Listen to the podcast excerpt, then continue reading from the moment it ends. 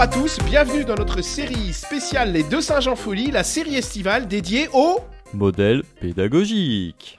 Ça faisait un peu de jingle des années 80, je trouve, cette intro. Bah, c'était pas mal, c'était pas mal, on va la garder. Salut Olivier. J'adore les années 80, j'avais 30 ans. Et moi j'avais moins 10 ans. Bon bref. Bonjour Olivier, comment ça va? Salut Clément, super bien. Troisième modèle aujourd'hui, tu vas nous parler de quoi? Aujourd'hui je vais vous parler d'un modèle qui n'est pas vraiment un modèle, mais je voulais en parler parce que c'est quelque chose de très utile, de très concret, c'est le modèle APA. Alors pas comme le groupe de musique, hein. non, APA, APA. Avant, pendant, après parce que le groupe de musique c'était ABBA.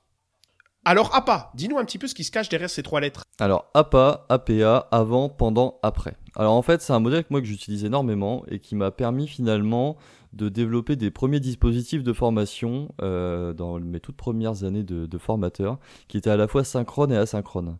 Donc j'ai le avant qui est le temps finalement avant ma formation synchrone, donc je suis sur un temps asynchrone.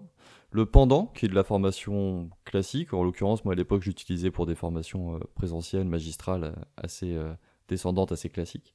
Et le après, où on revient sur un temps finalement asynchrone.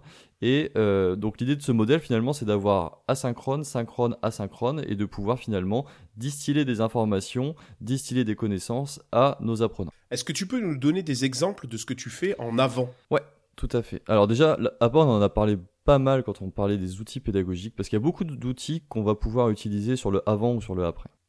Alors là, je vais plutôt vous donner des exemples de ce qu'on peut faire sur le avant et des exemples de ce qu'on peut faire sur le après.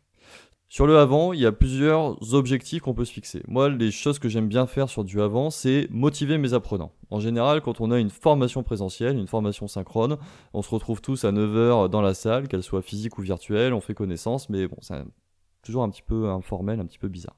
En mettant un temps comme ça avant cette formation synchrone, euh, finalement, on va pouvoir donner de l'information à nos apprenants sur la formation, leur dire bah voilà, pendant votre formation, je serai votre formateur, vous allez avoir euh, telle formation avec tels objectifs pédagogiques, et finalement, ça va déjà les mettre dans un dans une dynamique finalement euh, d'apprendre.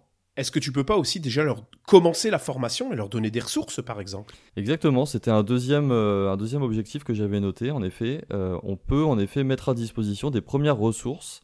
Alors, je le faisais en l'occurrence avec des ressources, on va dire, d'un niveau euh, introductif, mais ça permet finalement, si tout le monde, bien sûr, joue le jeu et tout le monde consulte les ressources, ça permet finalement de remettre un petit peu tout le monde au même niveau sur une thématique, par exemple, technique. Et donc ça, ça peut être intéressant.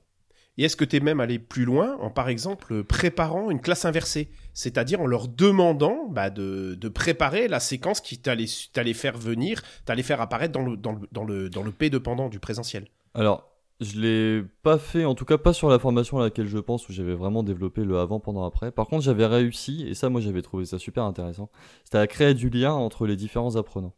C'est-à-dire qu'en fait, euh, je le disais tout à l'heure, quand on arrive dans la salle de formation le matin à 9h et que c'est notre premier jour de formation, on est enfin voilà, on a l'impression de pas se connaître.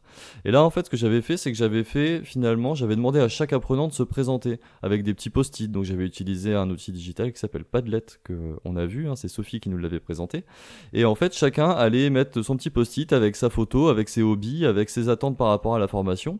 Et ce qui était marrant, c'est que le jour de la formation synchrone, ce coup-ci, on avait vraiment l'impression que tout le monde se connaissait tout le monde s'était déjà vu en fait. Donc c'était assez intéressant. Donc ça crée vraiment du lien, on est plutôt dans une dimension euh, sociale, je dirais. Ouais, donc ça c'est vraiment super. Alors après le avant, il y a le pendant.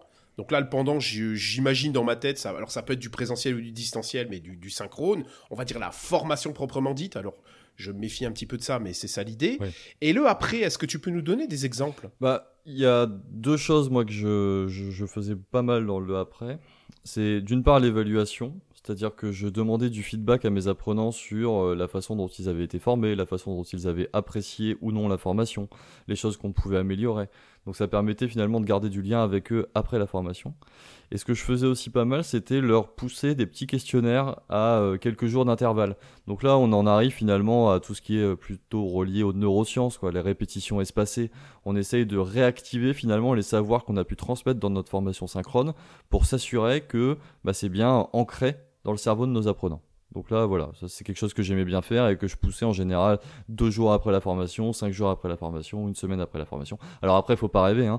Les apprenants qui sont en face de vous, une fois qu'ils sont sortis de la formation synchrone, du pendant, c'est compliqué d'aller les chercher pour qu'ils fassent du après. Mais quand on y arrive et quand on a réussi à créer du lien en amont, finalement, on arrive à les faire revenir sur une plateforme ou via des mails. Enfin, on peut imaginer pas mal de choses. Mais euh, et là, ça devient vraiment super intéressant. On peut même dans le après aller encore plus loin et proposer des modalités comme des, euh, des afterworks, alors des after formations, où on se regroupe. Moi, en ce moment, je fais une formation distancielle de plusieurs sessions et on va regrouper des sessions dans des after dans des afterworks euh, distanciels, mais on va pouvoir discuter et créer vraiment aussi des moments sociaux et finalement des réseaux qui sont vraiment en lien direct avec ta formation. Ouais, ça c'est intéressant aussi. Ouais. Mm.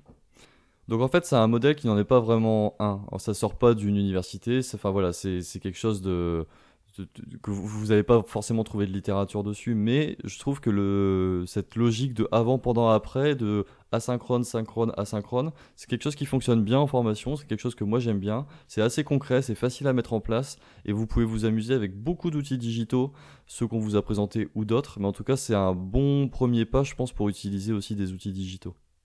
Ouais, c'est clair. Hein. Le avant et le après, c'est vraiment des endroits où les outils digitaux ont toute leur place. Le pendant aussi, hein, le présentiel augmenté, ok. Mais, mais je veux dire, là, vraiment, c'est des endroits, le avant et le après, où les, mm. outils numériques, ils ont toute leur place, vraiment. Merci Clément, super intéressant. Eh bien de rien, j'espère en effet que c'était intéressant. Je vais retourner sur mon petit transat, moi, parce que bon, c'est les vacances, là, on a quand même parlé pendant 5-6 minutes, donc euh, faut pas trop en faire. Mais on vous retrouve quand? Euh, bah très bientôt. Mmh, très bientôt. On va pas dire la semaine prochaine ça parce qu'on sait pas quand ça ouais, sort. Ouais, c'est les vacances. C'est les vacances. Voilà, on sait pas trop, mais très bientôt. Pas très trop bientôt. vite le matin et lentement l'après-midi. Mais en tout cas, il y aura un prochain épisode sur un nouveau modèle pédagogique que vous présentera Olivier. Ce sera notre dernier modèle d'ailleurs, dernier modèle euh, de notre session estivale. merci Clément, à bientôt. Merci Olivier et merci à toutes et merci à tous de nous écouter. Retrouvez-nous sur notre site internet rendez-vous en terredigital.com et sur les réseaux sociaux. À très bientôt et passez de très bonnes vacances. Bonnes vacances.